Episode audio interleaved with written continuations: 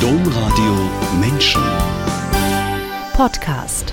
Seitdem sie gegen Corona impft, weiß sich Irmgard Bökels vor Arbeit kaum zu retten. Dabei gehört die engagierte Landärztin, die zusammen mit ihrem Mann eine Gemeinschaftspraxis am Niederrhein führt, zu den immer seltener werdenden Ärzten und Ärztinnen, die zwischen den Sprechstunden auch noch Hausbesuche machen. Also eh immer viel zu tun haben. Eine Sendung über Wunsch und Wirklichkeit als Medizinerin für die Menschen da zu sein. Herzlich willkommen, Irmgard Bökel. Hallo. Herzlich willkommen alle, die eingeschaltet haben. Am Mikrofon Angela Krumpen. Irmgard Bökels, seit Ostern impfen ihr Mann und sie in ihrer Gemeinschaftspraxis ihre PatientInnen gegen Corona. Kurz danach hing an ihrer Praxistür ein Warnhinweis, dass die Menschen aufhören sollen, sie zu bedrängen. Was ist passiert? Ja, wir haben also in den Osterferien begonnen mit dem Impfen, weil uns das sehr wichtig ist. Ähm, und ähm, wir hatten eigentlich zwei Wochen Urlaub und wollten aber den Impfstoff nicht verfallen lassen. Und als wir dann aus dem Urlaub wiederkamen, hat uns das sehr überrascht, also mit welcher, also wie, was für Emotionen da aufgekommen sind. Also ähm, von, von sehr viel Aggression zum Teil, von Ungeduld, von Impfneid. Ähm, und das ist wirklich über uns hereingebrochen. Was ist über Sie hereingebrochen? Machen wir es ein bisschen genauer mit Impfneid und Aggression. Ja, also zum Beispiel dass wir Patienten auf eine priorisierte Liste gesetzt haben, weil die aufgrund ihrer Erkrankung dringend früh geimpft werden mussten. Und dann Angehörige direkt sagten, warum bin ich nicht direkt mit auf der Liste oder sowas. Also das waren so äh, Reaktionen, von denen wir zum Teil sehr überrascht waren. Nun haben Sie diesen Warnhinweis an die Praxistür gehängt. Also ich vermute, Sie waren nicht nur überrascht, sondern Sie mussten sich einfach auch dringend abgrenzen ja, wir mussten vor allem unser Team auch schützen. Also ähm, wir, wir haben also einen Ansturm erlebt und äh, wir müssen ja sowieso durch die Corona-Situation ist der ganze Praxisablauf verändert. Also die Patienten können nur äh, nacheinander reingerufen werden.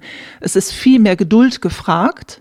Und in weiten Teilen funktioniert das auch gut, aber es gibt eben immer wieder auch Situationen, wo Leute ungeduldig werden, aggressiv reagieren und wo auch unsere Helferinnen sehr ähm, aggressiv angegangen werden. Und da, das konnten wir so nicht tolerieren. Nun sind Sie vernetzt in der Region. Wie ist es denn Ihren Kollegen und Kolleginnen gegangen?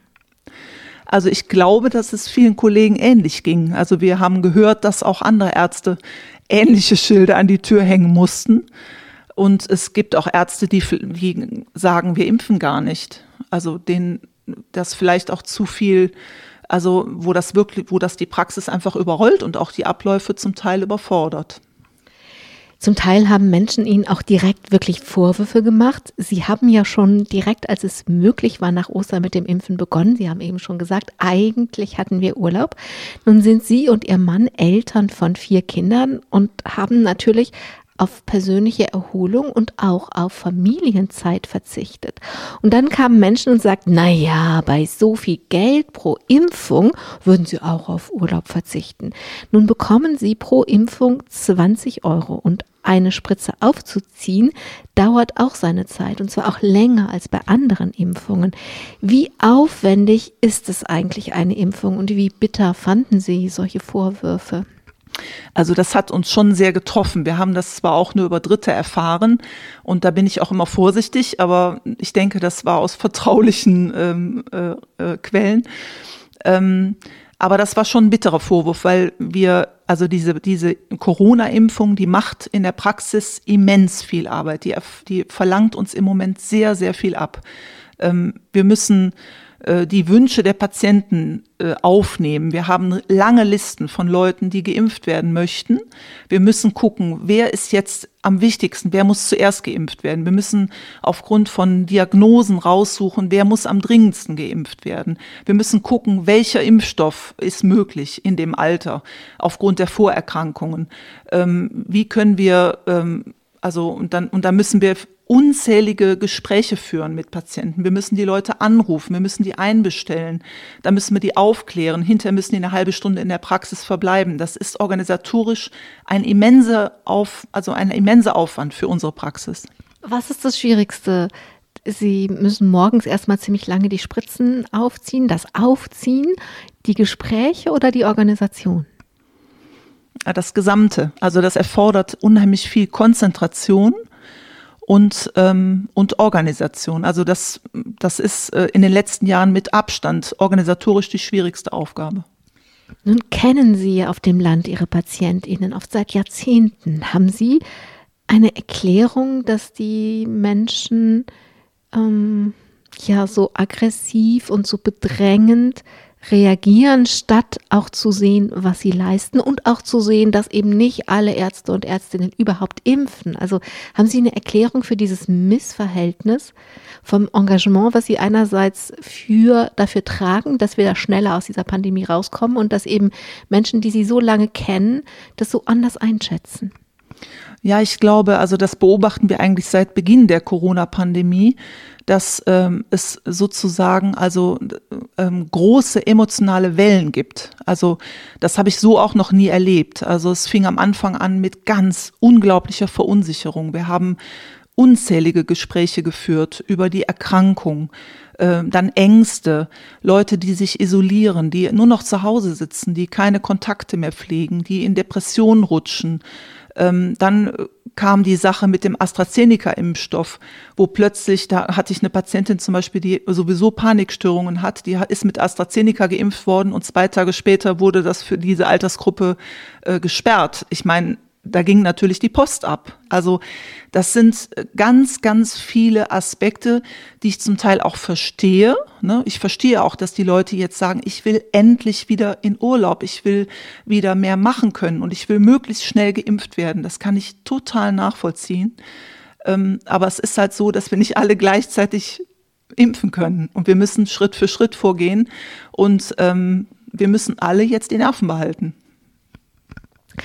Irmgard Bückels, wir nehmen diese Sendung bei Ihnen zu Hause auf. Das liegt ganz nah an einem Naturschutzgebiet.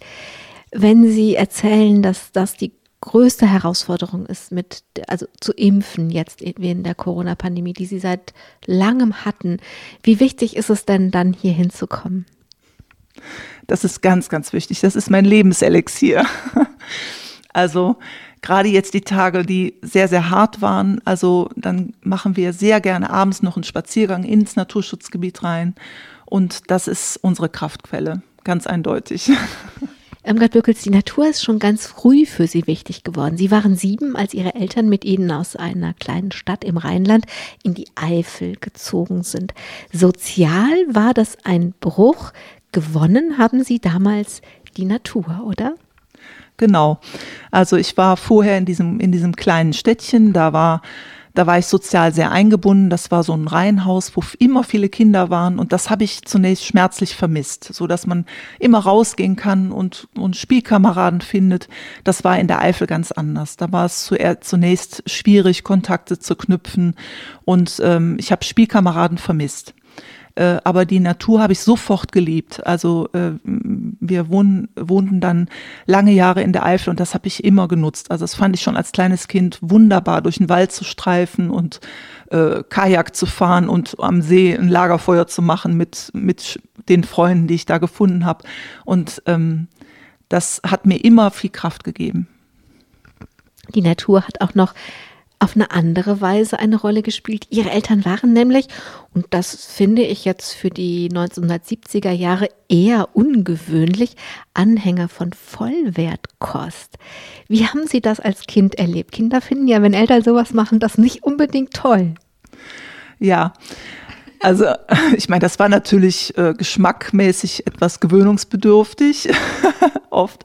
Aber ich fand das eigentlich sehr spannend, weil meine Eltern sehr offen waren für, für neue Denkweisen und ich war mit meinen Eltern eigentlich immer sehr in einem sehr regen Gespräch und das hat mir, das habe ich auch sehr gut gefunden. Äh, natürlich auch mit äh, pubertären äh, Schwankungen, sage ich mal, aber ähm, aber ich fand das immer auch sehr spannend. Meine Eltern waren sehr offen und sehr äh, positive Gesprächspartner. Die haben viel, haben viel zugelassen, auch an, an Meinungen und wir haben uns sehr lebendig ausgetauscht. Also die Dinkelgrütze mit äh, Möhrenapfelrohkost, die war okay? nee, die fand ich furchtbar. also es gab eine Zeit lang, hatten haben meine Eltern mal diese äh, äh, äh, Intensivkost gemacht und da gab es immer so Frischkornbrei, den fand ich furchtbar. Also das habe ich nicht mitgemacht. Also es hatte seine Grenzen. Irmgard Bökels, heute sind Sie Landärztin und Mutter von vier Kindern und einfach schwer beschäftigt. Ich glaube, das geht auch gar nicht anders.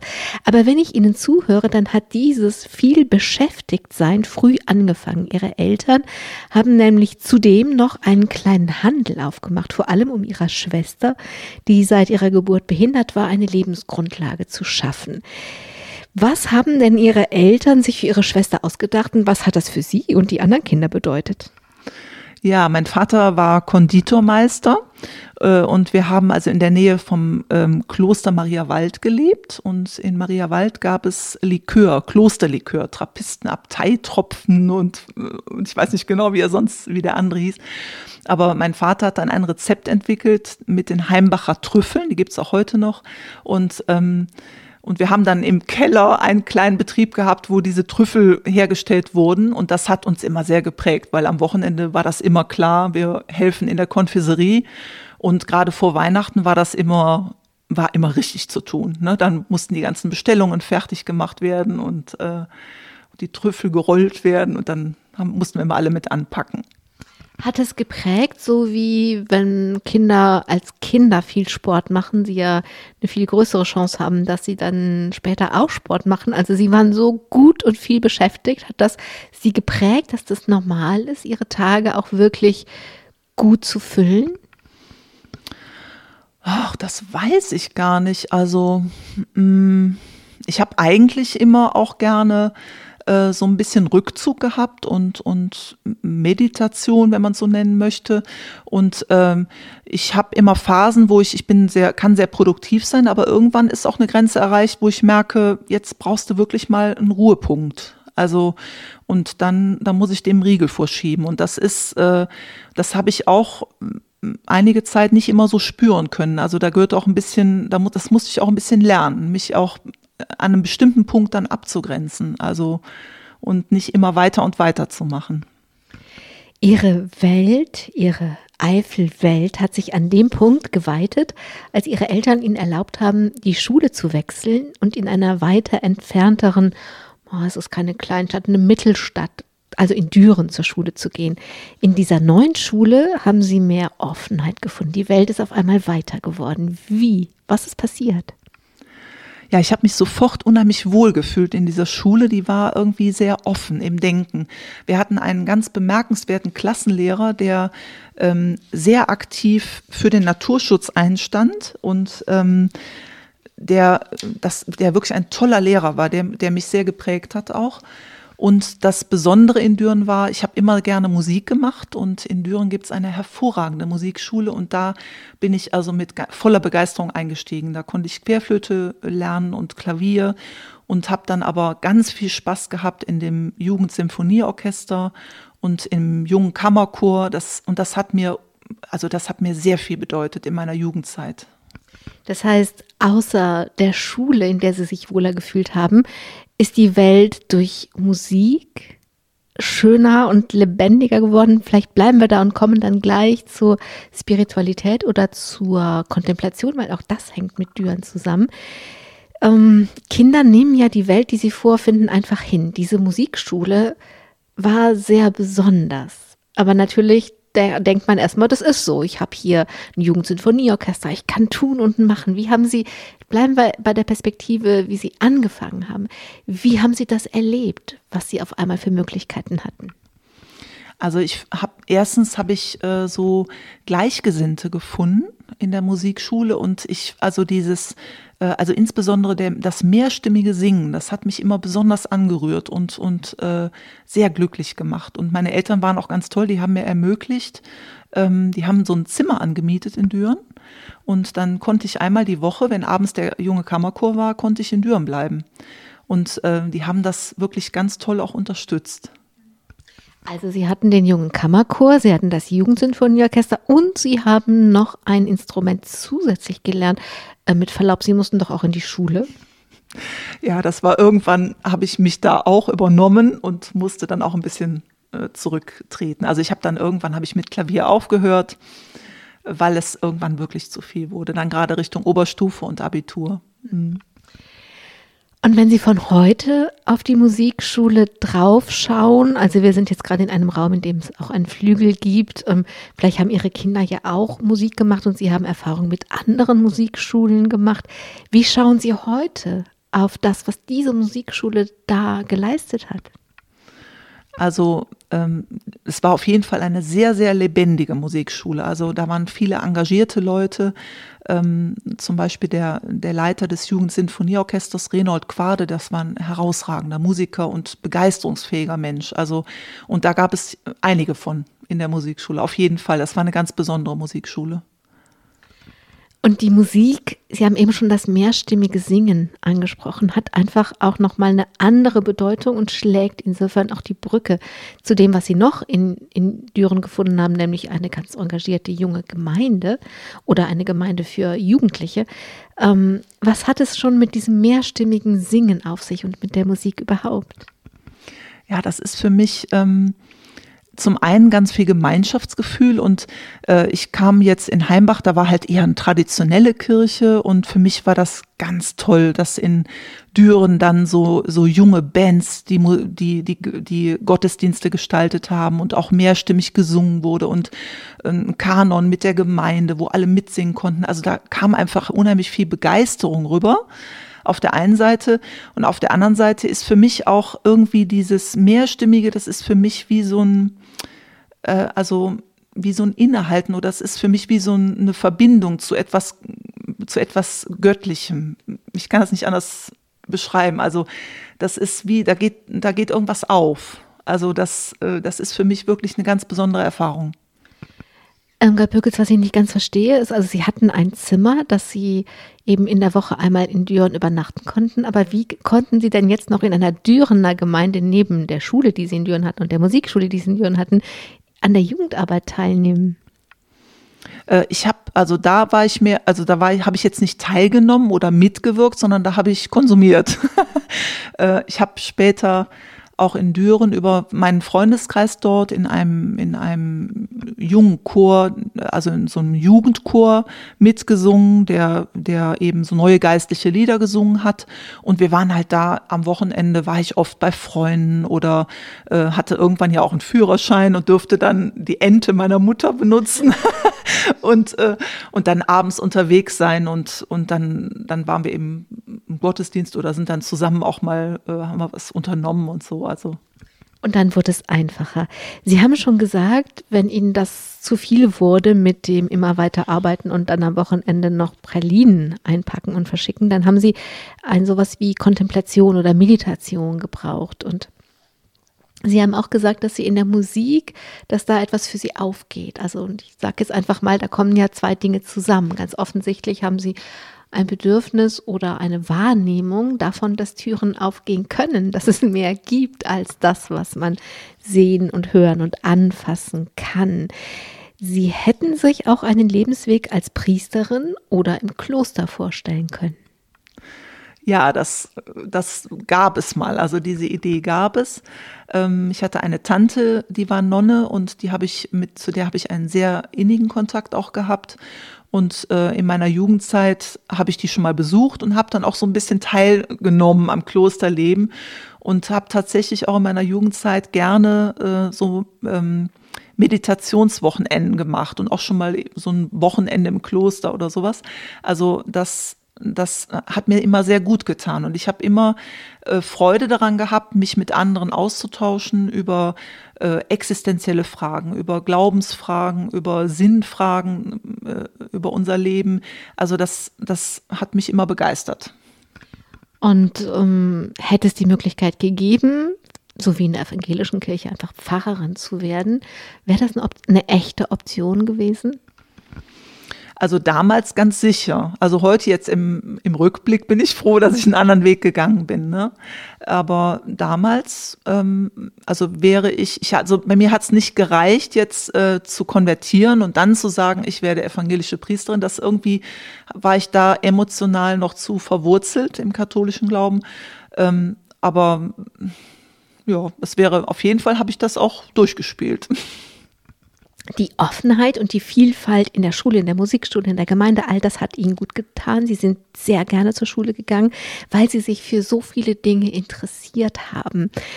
Und zwar an so vielen, dass sie sich am Ende schwer getan haben, sich zu entscheiden.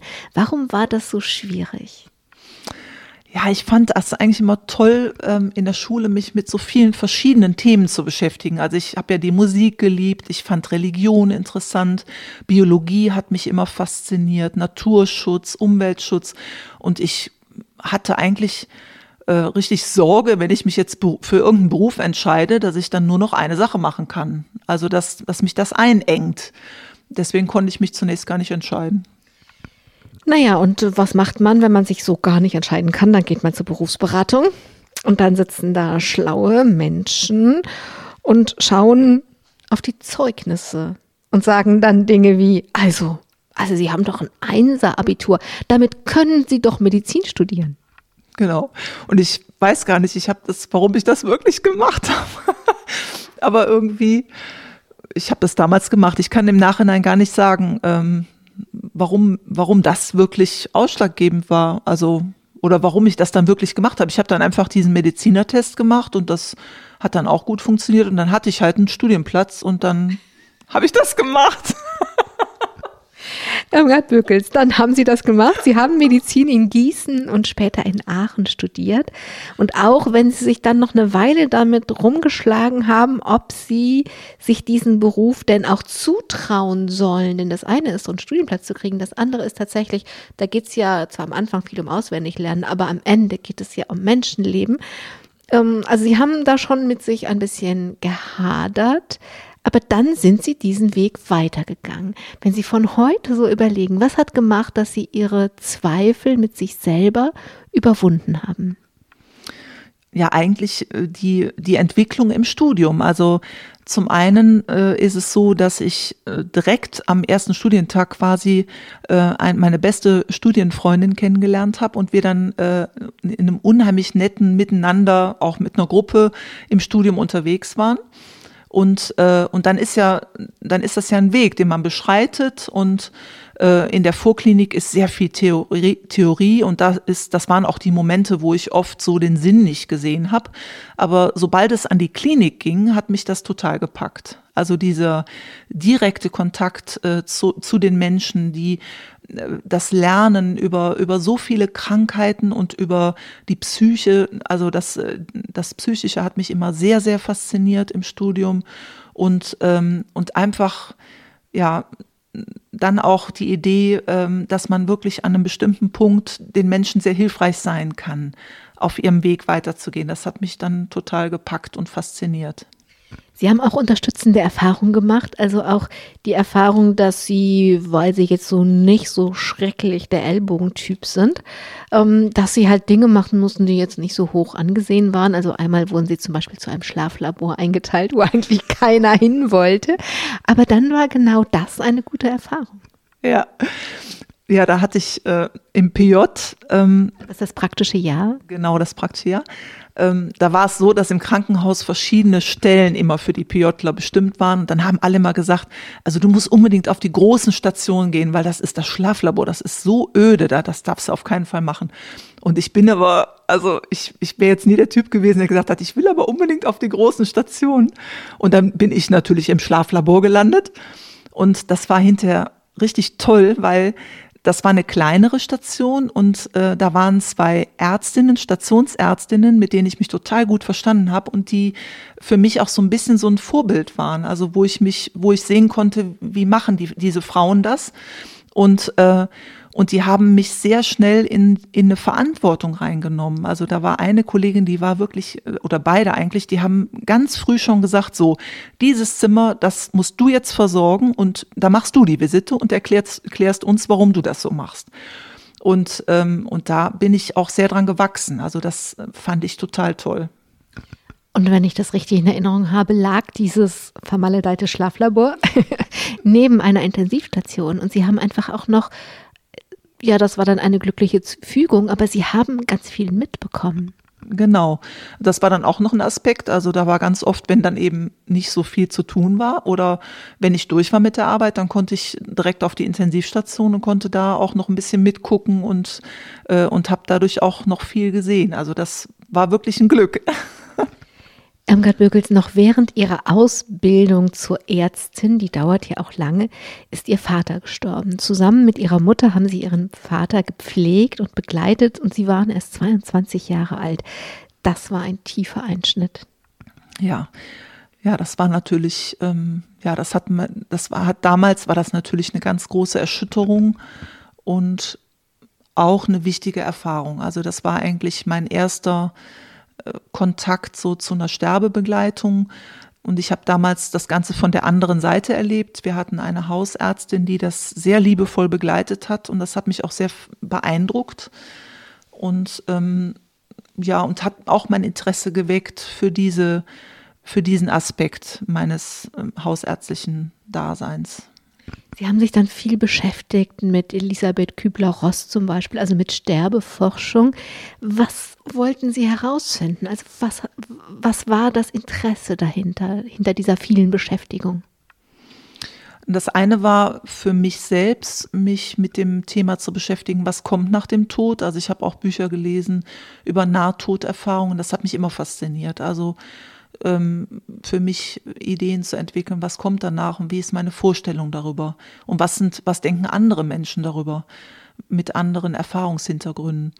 Das war das eine und das zweite ähm, ist, dass ich das, dass ich finde, dass das eine besondere, sen besonders sensible Phase ist und dass ich, ähm, dass mir das sehr wichtig ist, äh, diese Phase liebevoll zu begleiten. Also dass man den Patienten da unterstützt, wo er steht und, und, und, er, und versteht, was er braucht.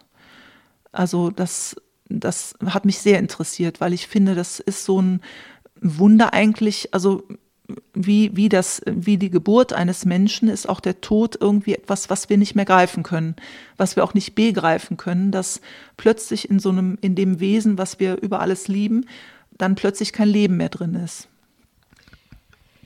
Das ist ja schon eine Weile her, dass Sie 22 Jahre alt waren. Hat sich seitdem in der Medizin was verändert, was dieses Wunder, wie Sie es gerade genannt haben, dass auf einmal in diesem Leben kein Leben mehr ist, ausmacht?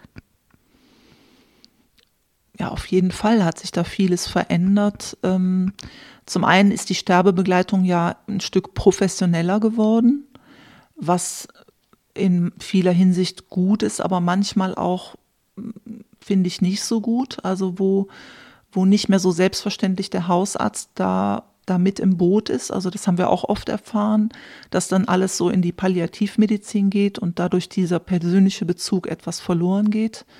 Ähm, und dann ist natürlich auch, gibt es ja viele schwierige Fragen, die immer uns eben sich uns immer mehr aufdrängen. Also wie gehen wir mit Organspende um? Wie gehen wir mit äh, aktiver oder passiver Sterbebegleitung um? Ähm, da gibt es mehr Möglichkeiten, mehr Diskussionsspielraum und, ähm, und da wird sich auch in den nächsten Jahren noch vieles wahrscheinlich verändern an der Art, wie wir damit umgehen. Was hat Ihnen Ihr Vater beigebracht für die Ärztin Irmgard Bökels? ähm, in der Sterbebegleitung, oder? Also ja, ich habe ich hab vor allem erfahren, wie ambivalent man als engster Angehöriger das Sterben des geliebten Menschen erlebt. Also, dass da so vieles reinspielt, dass man einerseits äh, es fast nicht ertragen kann, den Menschen leiden zu sehen oder zu sehen, er hat Schmerzen.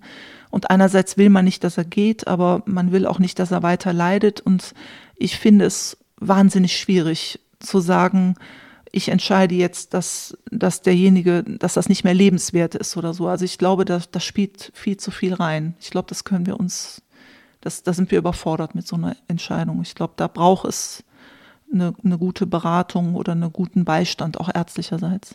Das heißt, Sie haben durch den Tod Ihres Vaters verstanden, wie wichtig ein, ein medizinischer, ein fachlicher Beistand ist für denjenigen, der geht und für seine Angehörigen. Mhm. Ja, das denke ich auf jeden Fall. Irmgard Bökel, Sie haben Ihr Studium abgeschlossen und ich raff jetzt mal ein paar Jahre zusammen. Ein paar Jahre später haben Sie als junge Ärztin in einem kleinen Krankenhaus am Niederrhein gearbeitet. Und zu Ihrer Aufgabe in der inneren Medizin gehörte dann auch das Notarztwagenfahren oder das, das also die Tätigkeit einer Notärztin. Ich ehrlich gesagt stelle mir das besonders herausfordernd vor, aber Sie haben erzählt, dass Sie das auch gerne gemacht haben. Ja, also das hat mir natürlich auch sehr viel Respekt abverlangt, also gerade als ich damit begonnen habe. Ähm, aber ich habe auch, also ich fand es irgendwie auch total faszinierend. Also zum einen fand ich oft die Teams, also die Rettungssanitäter sind, äh, also ganz viele Rettungssanitäter habe ich als sehr handfest und äh, also pack an Leute erlebt und habe das oft also sehr genossen, mit denen zusammenzuarbeiten. Und ähm, ja, und so in, in eine Situation reinzukommen, es ist ja schon auch, also ja, spannend oder ja, ist halt eine große Herausforderung und man ist hinterher total froh, wenn man irgendwie so eine akute Situation dann gut meistern konnte. Also wenn ich am Anfang gesagt habe, eine Sendung über Wunsch und Wirklichkeit mit Medizin den Menschen zu helfen, dann ist es natürlich als Notärztin besonders sinnfällig. Wenn Sie da was richtig machen, dann retten Sie nichts weniger als ein ganzes Leben. Genau, also ich kann mich an einen Dienst erinnern, das war irgendwie äh, da hatten wir irgendwie ein ganz tolles Team. Da waren so zwei Rettungssanitäter, die waren total knorke. Und dann äh, war das ein Sonntag und es war wirklich, es war in dem Krankenhaus so, dass man aus dem Dienst im Krankenhaus herausgerufen wurde mit dem Not, äh, mit dem Notruf äh, äh, Pieper. Und, und das war ein Tag, da bin ich überhaupt nicht zu meiner Arbeit im Krankenhaus gekommen. Da war ein Einsatz nach dem anderen. Und das normalerweise sind ja oft auch Einsätze, ich sag mal, wo sich hinterher herausstellt, da ist überhaupt nichts Schlimmes jetzt wirklich gewesen. Ne? Aber da in diesem einen Dienst, da waren, glaube ich, sechs äh, wirklich lebensrettende Einsätze. Und ich war hinterher total durch, natürlich, aber irgendwie auch richtig glücklich, ne? weil da waren wirklich, da konnten wir richtig was machen. Ne? In dieser kleinen Klinik war damals, das konnten Sie noch nicht wissen, auch Ihr heutiger Mann angestellt. Auf dem ersten Betriebsausflug, haben Sie erzählt, hat es Bam gemacht, aber so richtig. Ja. ja, was kann ich dazu erzählen? Da haben sich zwei junge Ärzte getroffen und es hat Ben gemacht. Ich glaube, das müssen wir nicht vertiefen. Genau. Sie haben sich schnell gefunden, sie wollten eine Familie gründen und sie wollten auch zusammenarbeiten. Nun stammte ihr Mann nicht aus einem Konditorhaushalt wie Sie, sondern aus einem Arzthaushalt. Und Sie beide sind dann in die große Landarztpraxis ihres Schwiegervaters eingestiegen, in einen Familienbetrieb mit einzusteigen. Das hat ja so sein, seine ganz eigenen Tücken. Wie war das dann, in diese alteingesessene Praxis mit einzusteigen? Ja, das war also das war äh, natürlich auch mit einigen Schwierigkeiten behaftet. Also vieles läuft ja anders ab, man muss vieles umgestalten, äh, manchmal auch gegen die Widerstände der älteren Generation. Ähm, das hat ehrlich gesagt mein Mann etwas mehr gespürt, weil ich ja in der Zeit dann auch kleine Kinder hatte und immer nur stundenweise in der Praxis war. Also das war gerade so die Familiengründungsphase. Aber ich habe das natürlich alles sehr hautnah miterlebt und äh, das ist nicht immer so einfach. Was ich mir auch nicht so einfach vorstelle, ist, wenn Menschen den, vom Schwiegervater schon ihr ganzes Leben versorgt worden sind. Die sind dann da so reingewachsen als kleine Kinder. Und wenn ein Arzt immer am gleichen Ort ist, dann werden die Kinder größer und jugendlich und kriegen selber Kinder und so weiter. Und irgendwann kommen dann so junge Spunde.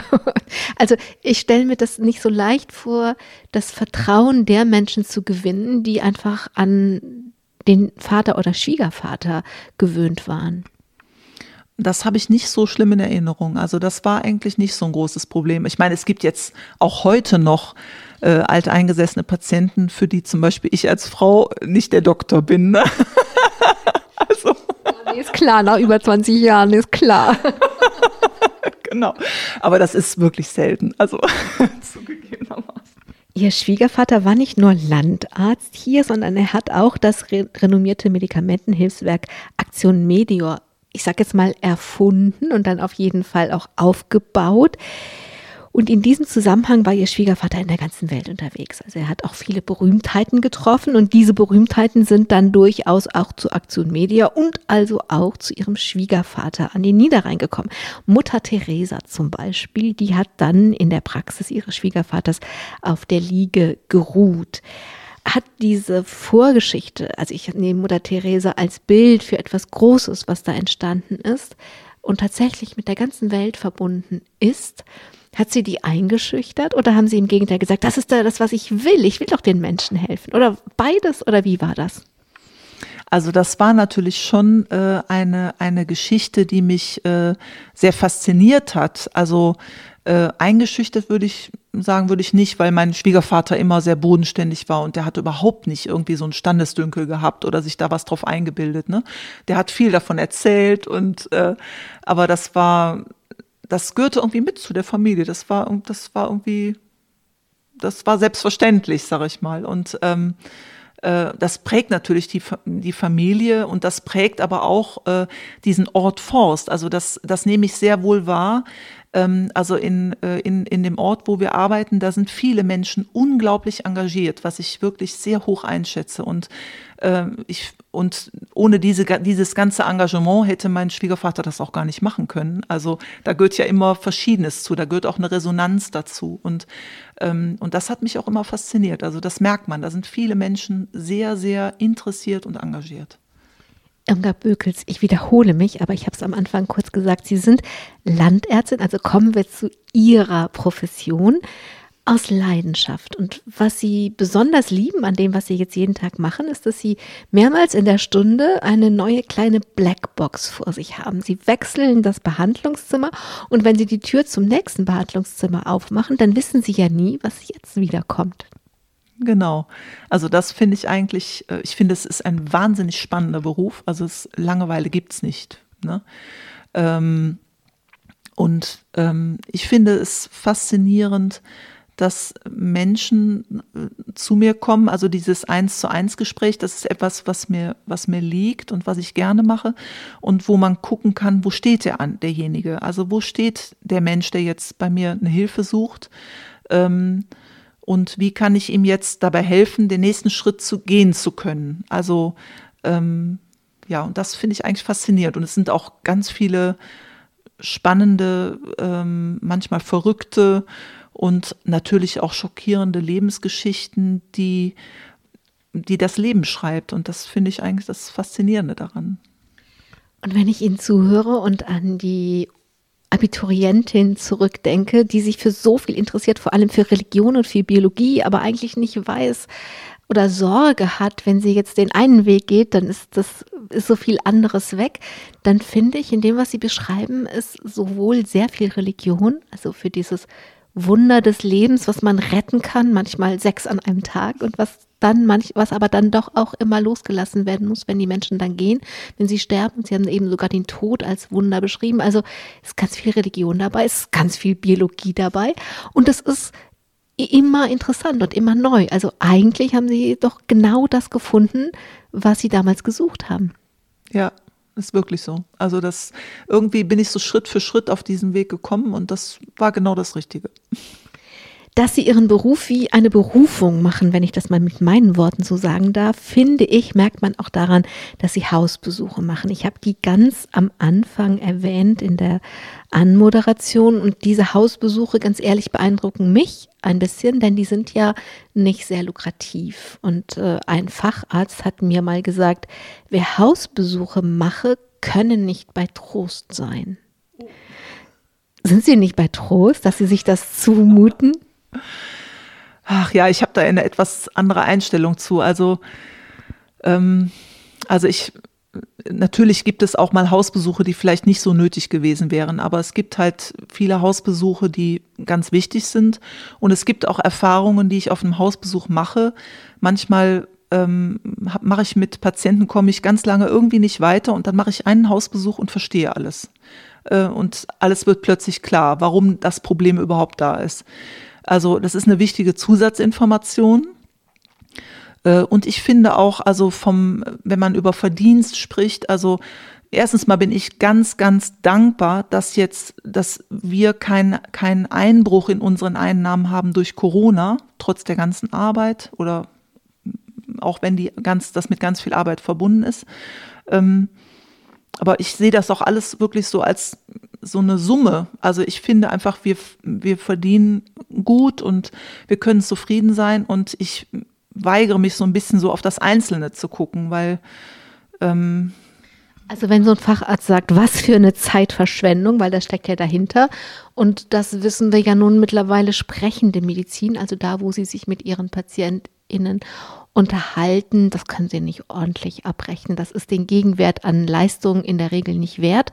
Ähm, also wenn so ein Facharzt da so drauf guckt, ähm, dann sagen sie, naja, aber so gucke ich nicht. Für mich ist das keine Zeitverschwendung und ich nehme das auch nicht isoliert, das, was ich dafür abrechnen kann. Verstehe ich das richtig? Ja, genau. Ich meine, es ist natürlich manchmal ärgerlich, wenn man erlebt, dass Patienten bei irgendeinem Facharzt sind und dann für 1200 Euro äh, Labor abgenommen wird und der Facharzt dann sagt, äh, ja, aber zum Besprechen der Laborwerte bitte zum Hausarzt gehen. Also dann fühlt man sich manchmal schon wie ein Fußabtreter. Ähm, aber aber ich für mich, ich habe irgendwann einfach gesagt, ich gucke nicht auf die einzelne Leistung, sondern ich gucke auf die Summe. Und wir können als, als kassenärztliche Praxis gut leben von dem, was wir, was wir erwirtschaften und das reicht mir dann. Was sie auch machen, ist so, sie unterscheiden nicht, ob im Wartezimmer ein, ein Patient, eine Patientin mit einer versicherten Karte oder einer Privatversicherung ist. Nee, das machen wir nicht. Das finde ich, finde ich nicht gut. Also ich, ich möchte selbst nicht als Privatpatientin durchgewunken werden. Das finde ich unangenehm, wenn ich irgendwo anders bei einem Arzt bin. Und ich finde das auch nicht, finde das nicht richtig. Wie lange glauben Sie, werden Menschen noch auf Ärzte und Ärztinnen wie Sie und Ihren Mann treffen? Also wie lange sind noch junge MedizinerInnen bereit, so zu arbeiten? Hm. Also es ist, es gibt natürlich Dinge, die wahnsinnig kraftraubend sind. Also man muss schon sagen, dass das, ähm, dass die Arbeitszeiten natürlich ähm, nicht so sind, wie man sich die vielleicht immer wünscht. Also wenn wir Studenten in der Praxis haben, die sagen in der Regel, boah, ist das spannend, aber so viel will ich nicht arbeiten. Und, ähm, und es gibt natürlich auch viele Belastungen, die meines Erachtens nicht nötig wären, wie zum Beispiel die äh, viel bürokratischer Aufwand oder ähm, Ärgernisse, die mit der Verwaltung einer Praxis zu tun haben. Ähm, ich glaube, dass das, also ich befürchte, dass es ein bisschen ein Auslaufmodell ist. Also ich meine, es ist ja schon anders als bei meinem Schwiegervater. Mein Schwiegervater, da gab es noch keinen geregelten Notdienst. Der war quasi rund um die Uhr für alle Patienten verfügbar. Und das machen wir ja auch schon nicht mehr. Ne? Also wir berufen uns auf den Notdienst und sind auch froh, dass wir Freizeit haben und uns erholen können. Ähm, und das hat sich schon geändert. Und ich denke, der Weg geht im Moment mehr zu so ähm, Versorgungszentren, die dann automatisch unpersönlicher sind. Ich, ich finde es traurig, weil ich gerade diesen persönlichen Kontakt sehr schätze. Aber ich fürchte, in die Richtung geht es. Also wenn Sie Versorgungszentren sagen, meinen Sie wahrscheinlich diese medizinischen Versorgungszentren, wo dann einfach viele Ärzte Ärzte und Ärztinnen angestellt sind und man gar nicht weiß, treffe ich jetzt die Irmgard Bögels oder treffe ich Hein Müller oder wen auch immer. Genau, genau. Und hein Müller, weder Hein Müller noch Irmgard Bökels käme je zu mir und würde auf einmal verstehen, warum, was weiß ich, ich sag was Plattes, warum ich Diabetes habe, weil da immer Sahnetorten stehen oder keine Ahnung was. Also. Genau, also ich denke, da fehlt dann auch, ähm, da fehlt schon auch viel der, der Biografie der Patienten oder des Umfelds. Also da, da wird sicher einiges verloren gehen. Hm. Aber Irmgard Bökels, wenn sie sich um diese Versorgung ihrer PatientInnen sorgen, es gibt was, das macht ihnen noch viel mehr Sorge und das ist der Klimawandel. Sie sind eigentlich schon als, was jetzt erst manche Menschen machen, sie sind eigentlich schon als Jugendliche wach geworden. Sie haben erzählt, dass sie in der Eifel und im Rheinland den Pestizideinsatz der Landwirte beobachtet haben und nicht verstehen konnten, dass sie das tun, weil irgendwann wir das essen würden, das Gift zu uns kommt. Ja. Also ja, das bereitet mir sehr große Sorge, dass, dass ich das Gefühl habe, wir verlieren den, die, diesen Kontakt zu oder den Gedanken, dass wir Teil dieser Natur sind. Und ich glaube, dass das automatisch äh, Krankheiten hervorrufen wird also einiges nehmen wir in den letzten Jahren ja schon wahr. Also dass im, durch den Klimawandel äh, zum Beispiel viel heißere Tage sind und wir schon sehen, dass Patienten darunter dadurch mit Kreislaufproblemen reagieren oder andere Probleme bekommen. Aber ich glaube, dass ich in meiner beruflichen Tätigkeit noch ganz neue Krankheiten äh, erleben werde, die wir jetzt noch gar nicht abschätzen können. Das macht mir eigentlich große Sorge. Ich würde mich da gerne mehr politisch engagieren und das macht mich traurig, dass ich da nicht so die Zeit und den Raum für habe. Wo sollte der auch herkommen, frage ich jetzt mal zurück, denn Sie sind das haben wir jetzt, haben wir, hat man, glaube ich, merken können bis hierhin schon, wie leidenschaftlich Sie Landärztin sind, mit wie viel Engagement und zusammen mit Ihrem Mann erziehen Sie vier Kinder. Ähm, wo soll da jetzt die Politik noch Platz haben? Nachts? genau, also ich meine, das wäre auch nicht mein Ding. Aber so, aber ich, manchmal fragt man sich, was, was kann ich jetzt persönlich äh, beitragen, damit wir da umsteuern? Also ich bin fest davon überzeugt, dass wir, ähm, dass wir in ganz große Probleme reinsteuern. Also. Also ich höre die Sorge oder ich verstehe sie so, dass sie sagen, ich sehe das und ich bin wirklich ausgereizt mit meinen Möglichkeiten und das ist auch nicht meine Berufung. Aber manchmal wünsche ich mir Politik zu machen, weil das sind die Menschen, die die Entscheidungen treffen und da muss was passieren. Genau. Mhm. Sie tun, was sie können. Zum Beispiel engagieren sie sich im Klima- und Naturschutz. Ihre Kinder tun das auch. Und sie sind zum Beispiel beim Foodsharing mit dabei. Was machen sie? Ja, wir genießen das Foodsharing. Äh, äh, es gibt ganz engagierte Leute in unserem Nachbarort, die regelmäßig die Essensreste oder die, die abgelaufenen Sachen in den Supermärkten einsammeln und dann wie so einen kleinen Laden haben. Und ich finde das äh, wunderbar, dieses Engagement. Und wir, ähm, so wie unsere Zeit das hergibt, äh, nehmen wir daran teil und und helfen mit, dass die Produkte eben nicht weggeschmissen werden, sondern noch verwertet werden. Dass wir dann aus äh, ein bisschen angematschten Tomaten eine Tomatensuppe machen oder äh, wie auch immer. Ne? Und das, das finde ich auch eine sehr, sehr gute Sache. Weil es natürlich über das, dass das Essen nicht weggeschmissen wird, einfach im Müll landet, natürlich einfach geht es ja darum immer um Ressourcen. Es geht immer um Ressourcenverschwendung, wenn Essen weggeworfen wird. Das heißt, eigentlich geht es um Klimaschutz. Ja. Ja, ich meine, das sind ja viele Dinge, wo man wirklich sagen muss, also wir haben ja Kontakt auch nach Burundi und wenn man in Burundi erzählen würde, wie viel Lebensmittel hier weggeschmissen würden, dann würden wir vor Scham im Boden versinken. Also das ist, äh, das ist unglaublich. Also wenn ich dann höre, mir hat letztens eine Patientin erzählt, die arbeitet in der Bäckerei, dass es System ist, dass bis zur letzten Minute die Regale voll sein müssen. Und wenn das nicht ist, dann werden die abgestraft. Das finde ich unglaublich, das finde ich äh, überheblich und äh, also das, das ist so quer da, da fehlen mir die Worte. Wer erwartet um 18.28 Uhr die gleiche Auswahl wie um 8.01 Uhr? Ja, ich finde es unglaublich. Also ich finde, also das finde ich ähm, überheblich und oh, na.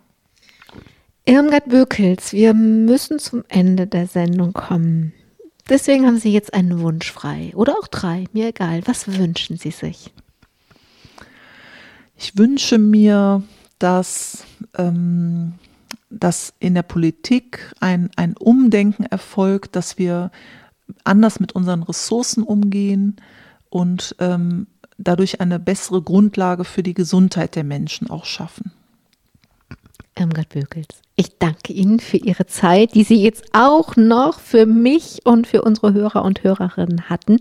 Ich wünsche Ihnen zuerst mal, dass sich das beruhigt, dass Sie, gerade weil Sie zu den Ärztinnen und Ärztinnen gehören, die sich bei den Corona-Impfungen engagieren, dass sich das beruhigt und dass ihr die Menschen sich entspannen und sich nicht so aufregen und vordrängen und drängeln und sie bedrängen müssen. Das ist mal das Erste, was ich Ihnen wünsche. Und das Zweite ist, dass Sie mit der nächsten Generation das schaffen, dass Sie Politik und PolitikerInnen bewegen, dass Sie jetzt was ändern. Wir haben noch acht Jahre, dann dann können wir es nicht mehr verhindern, sagen die Klimawissenschaftler. Dann ist es stärker als 1,5 Grad, ist die Erde dann erwärmt. Also, dass in den nächsten acht Jahren sie die Menschen, die die Entscheidungen treffen, bewegen. Das wünsche ich Ihnen. Vielen Dank.